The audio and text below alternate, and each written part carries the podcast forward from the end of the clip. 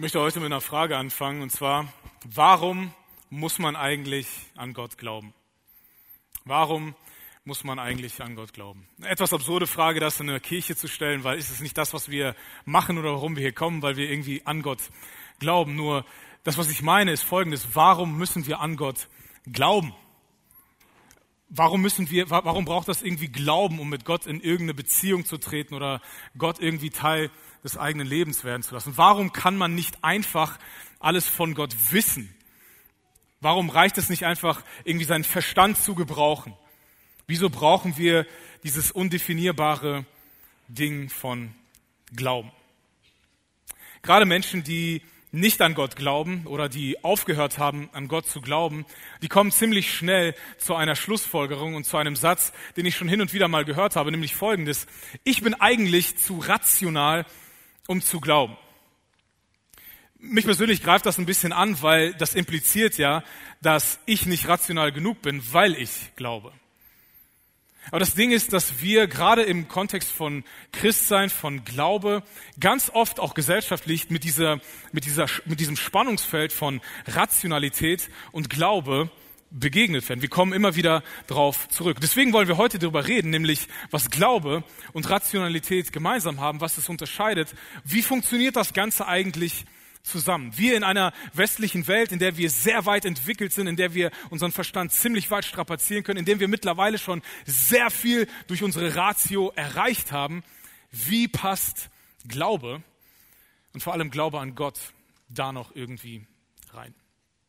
Das Ding ist, Glaube hat früher so funktioniert. Vor mehreren hundert Jahren war Glaube einfach alles. Der Glaube an Gott bewegte alles im Leben. Das war, das war, das umfasste die ganze Lebenswelt. Auch Dinge, die irgendwie rational erklärt wurden, die waren mit dem Glauben super konform. Das, das passte alles irgendwie ineinander.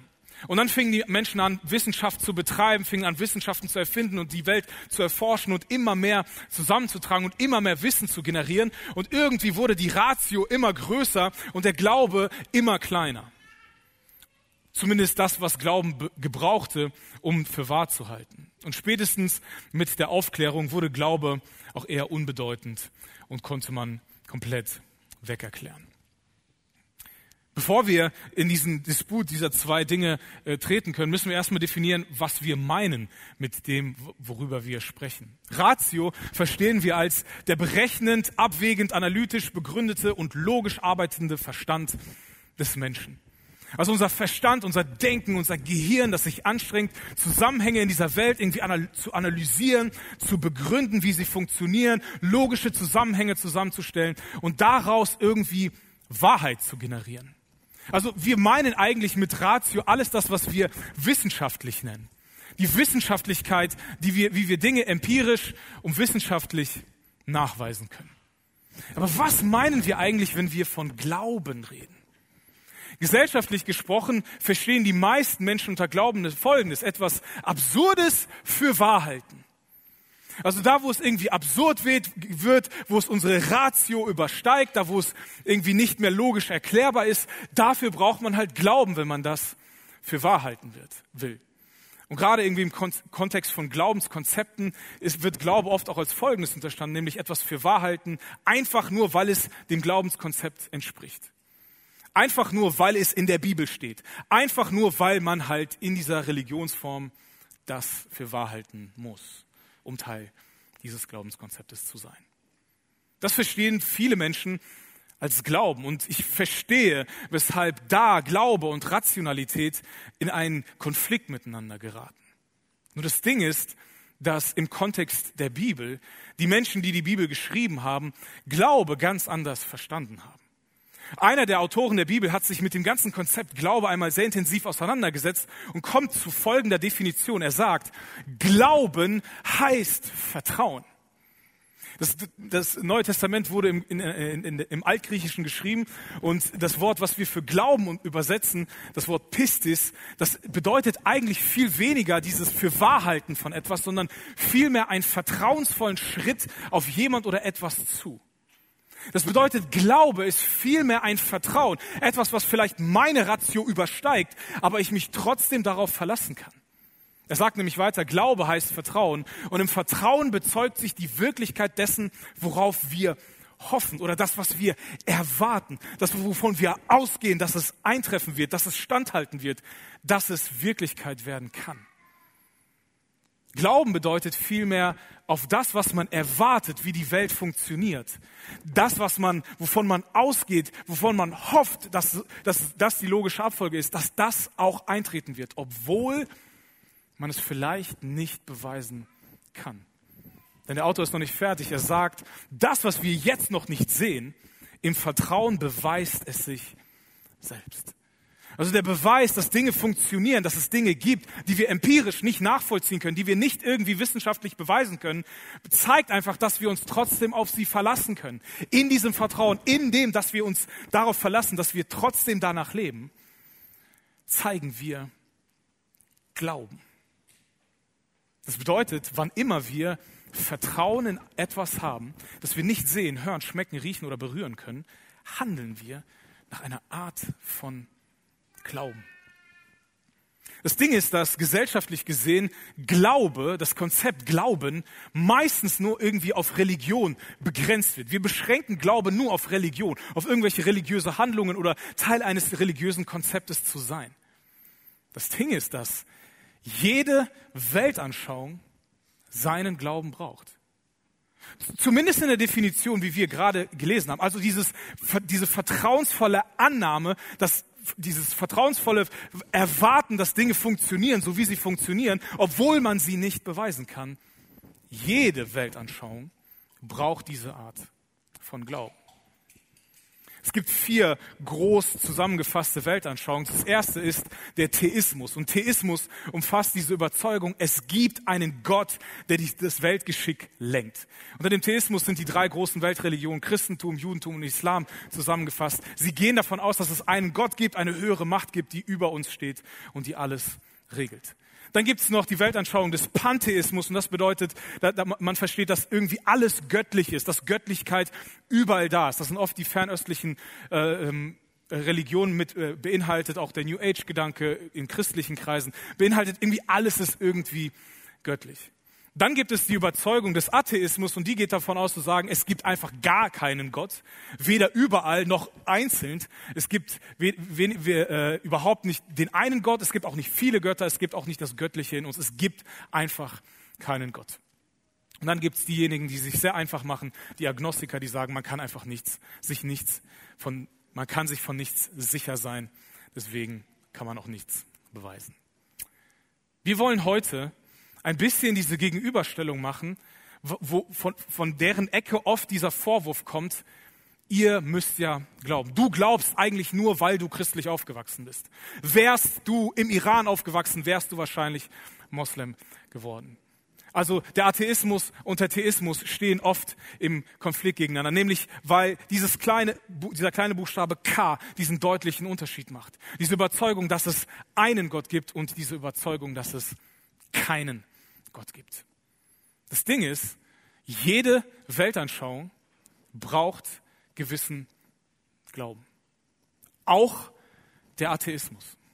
Und das will ich euch heute ganz kurz zeigen. Warum es mir schwerfällt, dem Atheismus zu glauben. Mir fehlt tatsächlich der Glaube, um Atheist zu sein. Um den Atheismus zu verstehen, muss man den Naturalismus verstehen, denn das ist nämlich die Kernessenz, das ist das, worauf sich alles gründet. Der Naturalismus ist folgendes. Es ist diese, diese Grundannahme, es gibt nur die durch Wissenschaften erkundbare Erfahrungswelt. Nur was irgendwie wissenschaftlich, was empirisch nachweisbar ist, nur das ist Wirklichkeit. Nur das kann real sein. Ich will euch heute zeigen, dass auch diese Weltanschauung gar nicht so logisch ist, wie sie vorgegeben ist. Und dass sie auch Vorannahmen und Glaubenssätze hat, damit dieses Konstrukt, damit dieses Glaubenskonstrukt hält und in sich steht.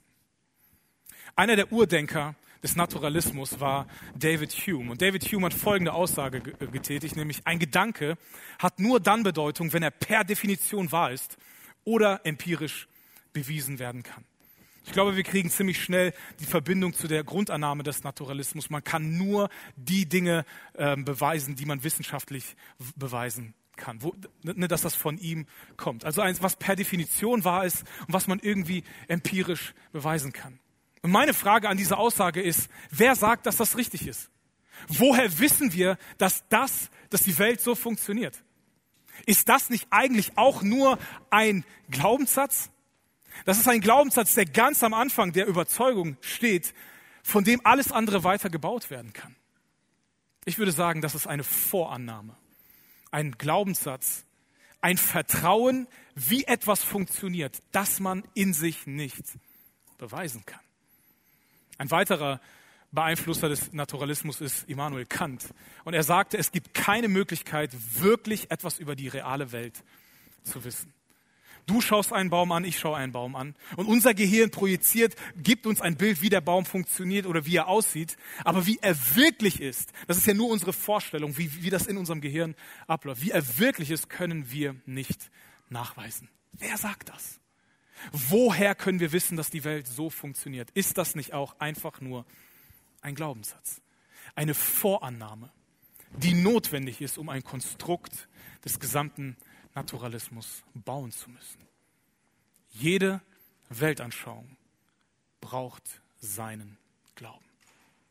Es gibt ein paar ganz konkrete Dinge, die es mir sehr schwer machen, dem Naturalismus Glauben zu schenken. Erstens ist, der Naturalismus ist in sich widersprüchlich. Alleine wenn man diese Grundannahme geht, dass man nur Dinge beweisen kann, die wissenschaftlich sind, kommen Naturalisten oder Atheisten ziemlich schnell zu folgender Schlussfolgerung. Es gibt nichts Übernatürliches, sondern nur natürliche Argumente. Mit natürlichen Argumenten finden wir nichts Übernatürliches und unser Ergebnis ist, deswegen kann es Gott nicht geben. Ist für mich in sich irgendwie unlogisch, weil man von vornherein die Übernatürlichkeit ausschließt. Natürlich findet man nichts Übernatürliches nur mit natürlichen Argumenten.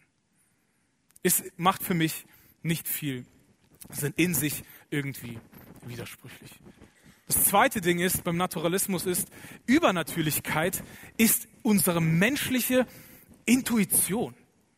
Wenn wir zurück in die Menschheitsgeschichte gehen, in die Höhlenmalereien, da finden wir immer wieder, dass Menschen eine Intuition hatten, sich nach dem Übernatürlichen auszustrecken.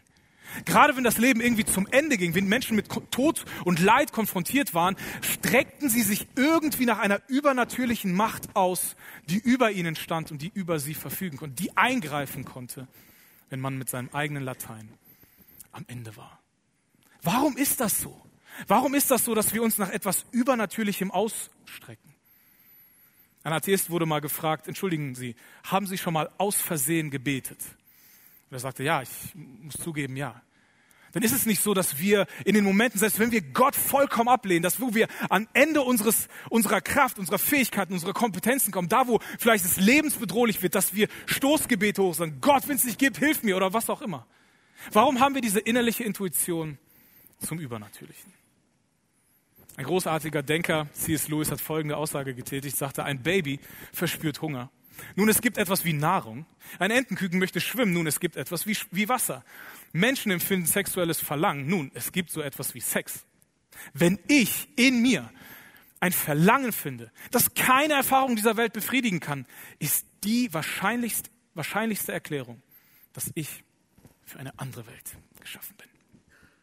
Kann es sein, dass diese Intuition nach dem Übernatürlichen uns zeigt, dass es es, das Übernatürliche wirklich gibt. Das dritte Problem, das ich mit dem Naturalismus habe, ist, es beantwortet nicht die Frage des Warums. Warum gibt es uns? Wozu existieren wir überhaupt? Wer sind wir? Wo, warum sollte ich mein Leben so leben und nicht so leben? Wieso gibt es Gut und Böse? Es macht, es beantwortet nicht die Frage, wofür und wozu wir Menschen überhaupt existieren in dem gesamten Konstrukt des Naturalismus, das von den, von den, von den, von den Glaubenssätzen ausgehend ein ganzes System gebaut hat, da gibt es vielmehr die Vorstellung, dass viele Dinge, die wir, die wir wahrnehmen, als Illusion sehen, nämlich als erstes die Illusion des Verstandes. Dass eigentlich, dass unsere Ratio eigentlich auch nur eine Illusion ist. Dass wir eigentlich nur ein, irgendwelche funktionierenden chemischen Prozesse sind und Atome, die sich hin und her bewegen. Und dass unser Verstand, unsere Ratio, mit der wir nachdenken, eigentlich nur Illusion ist. Eigentlich nicht lebbar, oder? Und eine Widerlegung des eigenen Arguments, dass man nur mit Ratio was beweisen will. Eine andere Illusion ist die Illusion des freien Willens. Eigentlich ist das auch nur eine Illusion. Wir sind ja nur irgendwie aus einer Ursuppe entstandene Wesen, die eigentlich keinen freien Willen haben. Wir, wir sind alles, was wir tun, alles, was in uns passiert, was um uns herum passiert, was in der Welt passiert, ist eigentlich nur eine Illusion, dass wir das irgendwie frei bestimmen können. Denn eigentlich ist alles vorherbestimmt. Wieso setzen wir uns dann so für die Umwelt ein? Wieso ist, ist uns wichtig, wie wir uns anderen Menschen gegenüber gesellschaftlich verhalten. Und einer der größten Stimmen des modernen Atheismus, der Stephen Hawkins, hat folgende Aussage gesagt, gemacht. He, mir ist aufgefallen, dass sogar Leute, die an Vorherbestimmung glauben und dass wir nichts dagegen tun können, sich beim Überqueren der Straße erstmal umschauen. Wenn das, wenn das nicht da ist, wenn das eigentlich nur eine Illusion ist, wieso erleben wir das irgendwie? Irgendwie nicht lebbar. Die dritte Illusion ist die Illusion des Wertes. Und ich glaube, das ist das, was uns am meisten kratzt. Dass es unterschiedlichen Wert gibt, dass eigentlich alles, alles gleich unbedeutend ist. Dass wir Menschen eigentlich keinen Wert haben, dass die Würde des Menschen eigentlich antastbar ist. Warum schreiben wir es in unser Grundgesetz, dass sie unantastbar ist? Es ist doch eigentlich nur eine Illusion. Ein Problem, was ich mit dem Naturalismus habe, ist, dass es nicht das Warum, wofür es uns Menschen eigentlich gibt, erklärt. Das vierte und bedeutendste Problem, das ich habe, ist, dass, dass das, was der Naturalismus von im Hinblick auf Christen oft sagt, dass ihr nicht, dass ihr nur glaubt, dass ihr nicht rational genug seid. Aber selbst der Naturalismus, also und das, was äh, sich darauf aufbaut, der ganze Atheismus, er beantwortet wichtige wissenschaftliche Fragen selbst nicht, kann selbst keine Erklärung geben muss von Vorannahmen leben. Eine dieser wissenschaftlichen Fragen ist, wie kann etwas aus nichts entstehen? Man, man hat ja diese Vorannahme, es gab früher nichts und dann ist etwas irgendwie entstanden. Es ist irgendwie von gar nichts ist etwas geworden. Das ist dann gewachsen und ein paar Millionen Jahre später hier sind wir. Das Ding ist, früher, vor über 100 Jahren, wollten die Wissenschaftler noch, äh, sind davon ausgegangen, dass die Welt gar keinen Anfang hat. Aber ungefähr so vor 100 Jahren mussten die Wissenschaftler eingestehen, unser Universum hatte einen Anfang. Einer dieser Wissenschaftler sagt, es gibt kein Entkommen. Wir müssen uns dem Problem eines kosmischen Anfangs stellen. Wie kann etwas, das angefangen hat zu existieren, aus nichts entstehen? Als ich nach dem Abitur für ein Jahr lang ins Ausland gegangen bin, gab es eine Sache, die ich sehr schmerzlich vermisst habe, und das war deutsches Brot. Wer von euch hat, hat äh, heute Morgen so ein leckeres Brötchen gefrühstückt? Irgendjemand hier? Ja, super. Das Ding ist, wir genießen das und wir lieben das. Und wenn wir so ein Brötchen einem Wissenschaftler geben und er das so untersuchen würde, dann würde der feststellen, ja, dieses äh, Brötchen, das, da, da ist Mehl, Wasser, Salz, Hefe. Das ist irgendwie zusammengekommen, hat sich dann irgendwie gemischt und dann war das irgendwie eine Atmosphäre von 200 Grad Umluft. Und dann nach so neun Minuten, plopp, Brötchen. Die meisten von uns gehen davon aus, dass so etwas nicht aus dem Nichts entsteht, sondern dass dahinter ein Bäcker sich die Mühe macht, zu mischen und Dinge in Ordnung zu bringen und uns so einen Genuss zu bereiten. Wie kann etwas aus nichts, wo gar nichts ist, plötzlich da sein. Ein weiteres Problem, wissenschaftliches Problem ist, was ist mit der Feinabstimmung unseres Universums? Um zurück zum Brötchen zu kommen, das Brötchen ist jetzt da und dann beißen wir rein und es ist ein Gaumenschmaus. Es ist etwas, woran Menschen, äh, was Menschen vermissen, wenn sie es nicht mehr haben. Wir genießen es, es ist lecker. Wenn wir uns so unser Universum anschauen, unsere Erde und wie alles funktioniert, dann sehen wir, wie Dinge bis auf, auf kleinste Nullstellen perfekt designt worden sein müssen. Wie sie komplett perfekt abgestimmt worden sind. Wisst ihr, eine Sache ist die, dass man wissenschaftlich davon ausgeht, ja, dass nach dem Big Bang, äh, also nach dem Urknall, dass sich alles weiter bewegt und dass sich, dass sich alles in, alles in unserem Universum entfernt voneinander. Ja, und das ist, es gibt so eine gewisse mathematische Konstante, wie sich alles bewegt. Ne, und da spielt auch Gravitation ein, ein, ein, ein, ein Faktor und so weiter. Aber alles bewegt sich irgendwie weiter. Aber halt in der perfekten, in der perfekten Konstante, dass es nicht irgendwie implodiert oder sich so weit entfernt, dass gar kein Leben erst möglich ist. Was schätzt ihr, wie viel Prozent Abweichung von dieser Konstante wäre möglich, damit unsere Welt heute so ist, wie sie ist? Was schätzt ihr? Einfach laut Schätzung. Okay, keiner Lust auf Physik. Ich gebe euch die Antwort. Das ist die Antwort. Das sind 60 Nullen nach dem Komma. So viel Prozent Abweichung, wenn, wenn es auch nur ein bisschen kleiner wäre, würde unsere Welt implodieren. Wenn es ein bisschen größer wäre, wäre es so weit voneinander entfernt, dass kein Leben hätte jemals entstehen können. Was ist mit der Feinabstimmung? All die Dinge, dass, dass, dass wir genau, dass unsere, dass unsere Erde genau den perfekten Winkel, Neigungswinkel hat, ne, unsere Erdachse, dass wir genau den perfekten Abstand zur Sonne haben, dass wir nicht verglühen oder, oder erfrieren. Was ist mit der Feinabstimmung des Lebens? Ein zweites Problem, das nicht geklärt wird, ist die Entstehung des Lebens. Wie kann aus toter Materie Leben entstehen? Wie kann das lebendig werden? Wie kann das in der DNA, also in der Urinformation jedes Lebewesens, wie können sich die Dinge so ordnen, dass das auf einmal lebendig wird? Wir Menschen sind mittlerweile in der Lage, viel am Leben herumzudoktern. Wir können aber kein neues Leben aus Totem schaffen. Wir können Herzen transplantieren. Wir können Leben verlängern. Wir können aber kein Holz oder Ton nehmen oder Staub nehmen, so wie es in der ersten Mose steht, wie Gott es gemacht hat, und da Leben schaffen. Wusstet ihr, dass das menschliche Genom, ja, also in, in, in unserer DNA, dass das menschliche Genom 3,27 Milliarden Buchstaben, nenne ich das mal, hat, die perfekt abgestimmt sind, was dazu führt, dass Leben entsteht, dass etwas lebendig wird. Wenn, wenn in, in äh, ähm, wenn wir mit meinen Kindern, äh, eins der Essen, die mein, äh, mein Sohn gerne hat, ist die Buchstabensuppe. Und wenn man so die Buchstabensuppe in den Mund nimmt und dann einmal ausspuckt und dann auf einmal der Name steht, ist das eine sehr, sehr hohe Wahrscheinlichkeit. Wenn du in deinem Garten morgens rausschaust und da steht auf einmal aus Laub dein Name, mein Name ist ziemlich kurz, S-A-M, ja, kann, kannst du von zwei Annahmen ausgehen. Erste Annahme, irgendjemand war in deinem Garten und hat das Laub so gerecht, dass es deinen Namen ergibt, um dir eine Freude zu machen. Oder der Wind hat so geblasen, so gepustet, dass dein Name entstanden ist. Die meisten von uns gehen von ersterer Annahme aus, oder? Wieso nicht bei 3,27 Milliarden Buchstaben?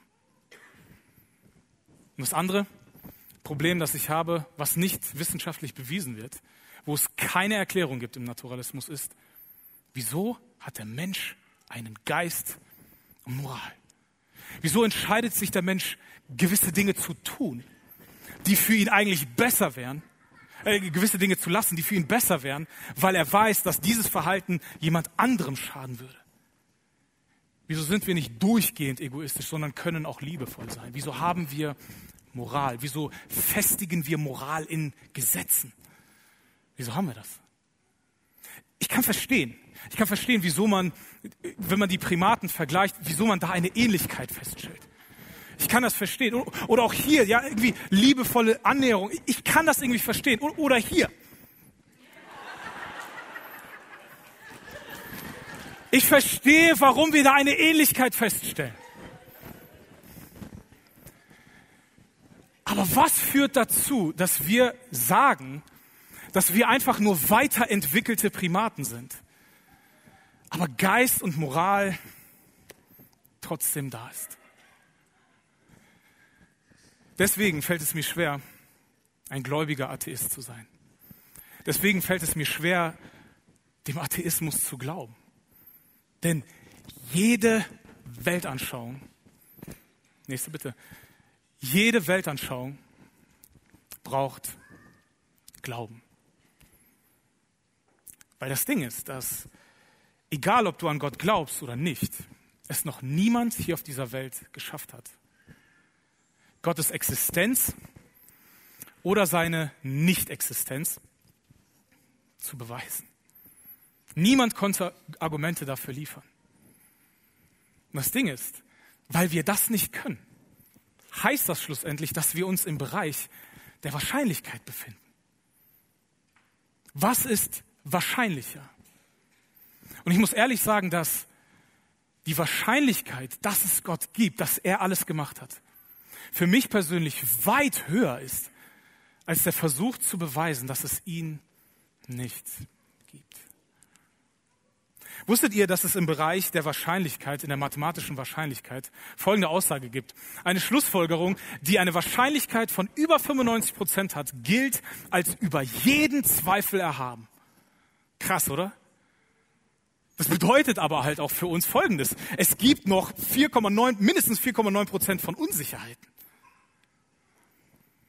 Kann es sein, dass wir bei all dem Versuch zu beweisen, wie die Welt funktioniert, immer noch an den Punkt kommen, wo wir Unsicherheiten haben, wo wir Dinge haben, die wir nicht beweisen können. Und wenn wir diese Annahme haben, dass unser Glaube, dass der Glaube an Gott unlogisch ist, dann muss ich dich enttäuschen. Denn er ist sehr logisch und kommen die nächsten Wochen gerne wieder. Wir werden konkrete Argumente bieten. Aber wir befinden uns im Bereich der Wahrscheinlichkeit. Und für mich persönlich mir fehlt der Glaube, um Atheist zu sein. Weil die Wahrscheinlichkeit eines Gottes ist viel, viel höher. Wir können nicht sagen, Glaube ist halt Glaube und ich bin auf der Seite von Rationalität. Nein. Eigentlich ist es so, der erklärte Skeptiker, der erklärte Skeptiker eines Glaubenssatzes ist im Grunde bloß ein wahrer Verfechter eines anderen Bekenntnisses. Denn wenn wir, wenn wir als Skeptiker uns gegen einen Glaubenssatz wenden, dann haben wir eigentlich einen eigenen Glaubenssatz, denn wir alle bewegen uns im Bereich der Wahrscheinlichkeit. Und wir können nie, egal von welcher Seite wir schauen, zu 100 Prozent sagen, dass ich richtig bin. Weil jede Weltanschauung seinen Glauben braucht. Mindestens seine 4,9 Prozent. Und ich glaube, dass der Glaube an Gott eine höhere Wahrscheinlichkeit hat als das, was uns naturalistisch, atheistisch vorgesetzt wird. Aber warum lässt Gott das zu? Warum brauchen wir diesen Glauben? Warum konnte Gott nicht zu 100 Prozent beweisen, wer er ist und wer, dass er da ist? Eine Antwort, die Geisel und Turek geben, ist folgende. Gott hat in diesem Leben genug Beweise geliefert, um jeden zu überzeugen, der bereit ist, an ihn zu glauben. Aber er hat auch einige Zweideutigkeiten hinterlassen, um die Unwilligen nicht zu zwingen. Kann es sein, dass Gott es wichtiger ist, dass du deinen freien Willen hast zu wählen, zwischen ihm oder gegen ihn zu sein? An ihn zu glauben oder nicht an ihn zu glauben? als es dir aufzustülpen, als es dich, als dich mit hundertprozentiger Überzeugung zu zeigen, dass er da ist. Weil er ein Gott der Liebe ist, der eine Beziehung will, die du frei wählst. Wir haben die Überzeugung, dass Glaube und Rationalität folgendermaßen zusammenpassen. Die Welt ist beweisbar. Die Welt ist wissenschaftlich erklärbar in vielerlei Hinsicht. Und Christen sollten keine Angst vor Wissenschaft haben, dass es ihren Glauben irgendwie mindert. Nein. Wisst ihr, vor, vor einigen hundert Jahren haben die Menschen allein aus dem Lesen der Bibel Fehlschlüsse, wissenschaftliche Fehlschlüsse gezogen. Sie haben gedacht, die Erde ist eine Scheibe. Sie haben gedacht, dass die Erde auf irgendwelchen Säulen steht und dass sich alles um die Erde herum dreht. Und dann hat die Wissenschaft bewiesen, dass es nicht so ist, sondern dass die Erde ein mini, mini Planet in einem Monsteruniversum ist. Macht das Gott kleiner? Ich finde, es macht Gott viel größer und unbegreiflicher. Wir brauchen keine Angst vor Rationalität haben, vor Wissenschaftlichkeit haben. Aber es gibt eine Schwelle, da wo unser Verstand aufhört und da wo uns Gott einlädt, komm, vertraue mir. Das, was du erhoffst, das, das was, was du vielleicht gehört hast, was tragen soll, das ich tragen kann. Diese Schwelle, die, die musst du übertreten. Wir können dich nur an den Rand der Rationalität bringen. Aber glauben, Gott wirklich vertrauen, das musst du selber. Wusstest du, dass jeder Beweis für Gott dich nicht dazu bringen wird, dass du glaubst? Deswegen ist meine Frage an dich heute, fehlen dir noch Argumente, um zu glauben? Wenn ja, dann kommen die nächsten Wochen wieder. Wir liefern ein paar Argumente. Aber die Argumente werden nicht deinen Glauben anfachen. Denn Glauben heißt nicht, irgendwelche Absurditäten für wahr zu halten oder nur daran zu glauben, weil du jetzt Christ sein willst. Nein, Glauben bedeutet zu vertrauen, diese 4,9 Prozent zu gehen, die wir nicht nachweisen können. Meine Frage ist, willst du, brauchst du diese Argumente? Oder, und hier, hier ist das Oder, oder willst du nicht glauben? Weil wenn wir diese Frage ehrlich beantworten können, das ist schon mal ein großartiger Fortschritt. Denn Glauben ist durchweg logisch. Glauben und Rationalität sind zwei Seiten einer Medaille. Sie widersprechen sich gegenseitig nicht. Fehlen die Argumente oder willst du einfach nicht an diesen Gott glauben? Ist ja einer der größten Atheisten, der jemals gelebt hat. Nietzsche hat Folgendes gesagt. Wenn man uns diesen Gott der Christen beweisen würde, wären wir noch weniger in der Lage, an ihn zu glauben. Es ist unsere Vorliebe, die sich gegen das Christentum entschieden hat, nicht die Argumente. Wusstet ihr, die meisten Atheisten, die meisten Atheisten sind eigentlich keine Atheisten, sondern Antitheisten. Sie sind gegen Gott. Sie wollen diesen Gott nicht. Und wenn das deine Einstellung ist, dann ist das eine großartige Erkenntnis. Fehlen dir noch irgendwelche Argumente, irgendwelche Beweise oder willst du einfach diesen Gott nicht? Weil das ist ein ganz anderer Zugang. Weil Glaube ist durchaus logisch. Glaube ist nicht nur eine Sache, die wir auf Religion beschränken, sondern jede Weltanschauung braucht seinen Glauben. Das heißt für uns, das, was unser Herz ist, was unser Anliegen ist, wir wollen dich an diesen Rand, an diesen Rand der Rationalität bringen. Wenn du viele Dinge noch nicht verstehst, viele Dinge noch nicht nachvollziehen kannst, wie ist das mit den Wundern? Kann man, wie existiert Gott überhaupt? Wie kann Jesus tot sein und auferstehen? Wenn all dies deine Probleme sind, wenn das deine, wenn dich das abhält, an Gott zu glauben, dann lass uns darüber reden. Wir wollen dir helfen, an den Rand deiner Rationalität zu kommen. Es wird aber einen Prozentsatz geben, wo du vertrauen musst, wo du glauben musst. Wisst ihr, ein Mann, der nicht an Jesus glauben konnte, der, der Jesus vollkommen verrückt fand, der ihn absurd fand, war einer seiner Halbbrüder. Jakobus, der Halbbruder von Jesus, fand Jesus grauenhaft. Er wollte mit ihm nichts zu tun haben, er, er machte so viel kaputt und er konnte ihn einfach nicht verstehen. Aber als sein Halbbruder am Kreuz gestorben ist und aus diesem Grab auferstanden ist, muss sich etwas in ihm verändert haben. Denn auf einmal erkennt er in seinem Halbbruder seinen Herrn und Gott. Und dieser Jakobus, nach dieser Erkenntnis, erlebt vieles und gründet Kirchen und erlebt das Leben mit diesem Gott. Und er kommt einmal zu diesem Punkt, folgende Aussage zu machen. Er sagt, kommt zu Gott und Gott wird euch entgegenkommen.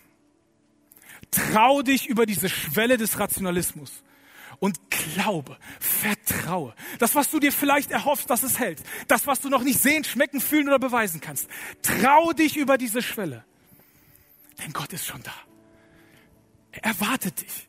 Er kommt dir entgegen. Er hat alles möglich gemacht, damit du ihm begegnen kannst. Trau dich, drüber hinwegzugehen. Er ist hier aber noch nicht fertig. Er sagt weiter, wascht die Schuld von euren Händen. Hier wird's wieder eklig. Hier kommen wir wieder zu einem Grund, weshalb du vielleicht nicht glauben willst, weil wenn du Christ werden, wenn du mit Christen in Kontakt kommst, wenn du mit Gott in Kontakt kommst, wirst du irgendwie konfrontiert mit dem, was in dir drin dich schuldig macht. Vielleicht dieses eklige Ding ist, was dich dazu treibt, Dinge zu tun, die du nicht tun willst, was dich davon abhält, Dinge zu tun, die du eigentlich tun willst. Aber er sagt, komm zu ihm. Er kommt dir entgegen und da gibt es die Möglichkeit, frei davon zu werden. Frei von dieser Schuld zu werden. Gebt euch Gott von Herzen hin, ihr Zweifler. Oh, vielleicht wieder ein nachvollziehbares Argument, wieso du Gott nicht willst, weil er scheinbar alles von dir will. Gebt dich ihm ganz hin. Boah, was ist, wenn Gott etwas aus mir macht? Was ist, wenn Gott etwas von mir erwartet, was ich, worauf ich gar keine Lust habe? Ich verstehe, weshalb du an diesen Gott nicht glauben willst. Aber auch hier ist Jakobus nicht fertig. Er sagt weiter, beugt euch tief vor dem Herrn. dann wird er euch hoch erhöhen. Dann wird er euch hoch heben.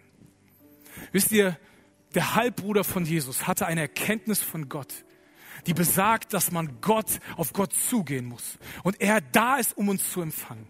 Dass in seiner Gegenwart bei ihm unsere Schuld, das, was uns kaputt macht, genommen wird. Aber dass Gottes Erwartungshaltung ist, dass wir ihm alles übergeben, unser ganzes Leben. Aber wenn wir uns vor ihm beugen, drückt er uns nicht nochmal den Staub, sondern er hebt uns hoch in die Position, für die wir eigentlich schon immer gemacht worden sind. Er gibt uns die Möglichkeit, zu der Version unserer selbst zu werden, die er von Anfang an in uns sieht. An so einen Gott glaubte der Bruder von Jesus, weil er wusste, dass Jesus der Sohn dieses Gottes war. Ein Gott, der auf dich wartet, der sich, dich bei sich haben möchte. Deswegen meine Frage an dich ist, fehlen dir noch irgendwelche Argumente, um zu glauben? Oder willst du nicht glauben? Sei, dir, sei, sei ehrlich zu dir selbst. Denn wenn das auf dich zutrifft, bewegst du dich nicht mehr im Bereich der Rationalität.